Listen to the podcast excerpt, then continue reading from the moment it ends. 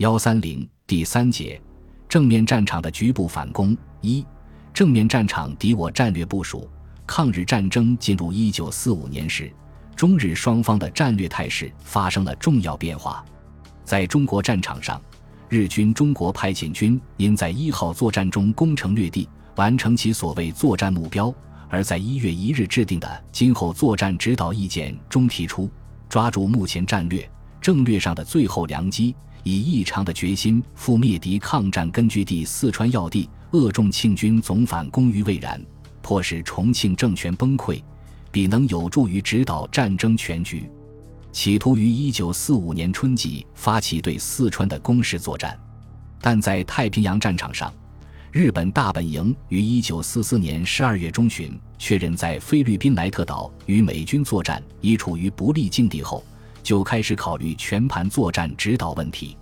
一九四五年一月十九日。日本陆军与海军共同确定联合作战计划。鉴于在太平洋战场上的败局已无可挽回，决定在日本本土上完成最后决战，把华中沿岸要地、台湾、南洋群岛、硫磺岛等要地作为外围防御线，并将主要作战目标从过去的对重庆和对苏联转向美国。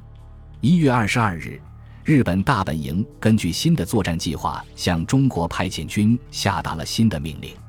该命令明确，日军在中国战场的作战目的在于击破进攻中国大陆的主敌美军，粉碎其企图，同时确保大陆要域。为此，需加强东南沿海，特别是长江下游的战备，并继续对重庆方面实施压迫，但限制对进西南至黄河、老河口。宜昌等地一线以西进行大规模作战，这一作战计划在本土决战的战略方针下，实际上确定了日军在中国战场上处于战略退却的态势。中国派遣军根据大本营上述命令，于一月二十九日召开军司令官联席会议。中国派遣军总司令冈村宁次在会上表示，在北方确保大东亚圈内的宝库。在东方海岸要遇不成铁桶般的阵地，当敌登陆时予以歼灭；在西方排除万难挺进深入重庆峡域，以摧毁敌之根据地。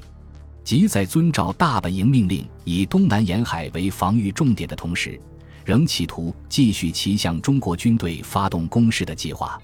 由于在湘桂的机场被占后，中美空军利用老河口、芷江两地的机场分别袭击平汉铁路。长江和粤汉湘桂铁路与日军以沉重打击。冈村宁次下令以摧毁两地的空军基地为攻势作战的目标，以华北方面军和第六方面军一部攻占老河口，以第六方面军攻占芷江。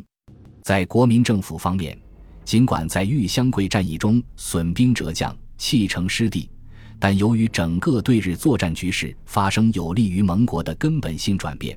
因此，已开始考虑对日军反攻作战的计划。一九四四年十二月，为便于协同盟军对日作战及准备反攻，国民政府特在昆明设立中国陆军总司令部，统一指挥远征军、黔桂湘边区、滇越边区、第四战区及第五集团军的部队，由参谋总长何应钦兼任总司令。同时，再次调整了各战区序列。以适应对日作战最后阶段之需要。一九四五年二月，军令部拟定中国陆军作战计划大纲，确定中国陆军以开辟海口之目的，于盟军在东南海岸登陆之同时，向桂湘粤采取攻势，特需保持重点于黔桂路方面攻略宜山、柳州，与盟军会师西江；而在华中等地区。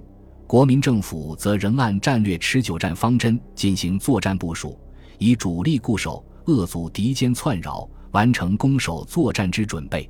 因此，国民政府此时确定的战略重点是策应盟军在东南沿海地区登陆。在中国战场中日双方战略态势已发生有利于中国方面的转变时，这一战略构想没有拟定中国军队独自先行开始攻势作战的计划。就显得有点保守了。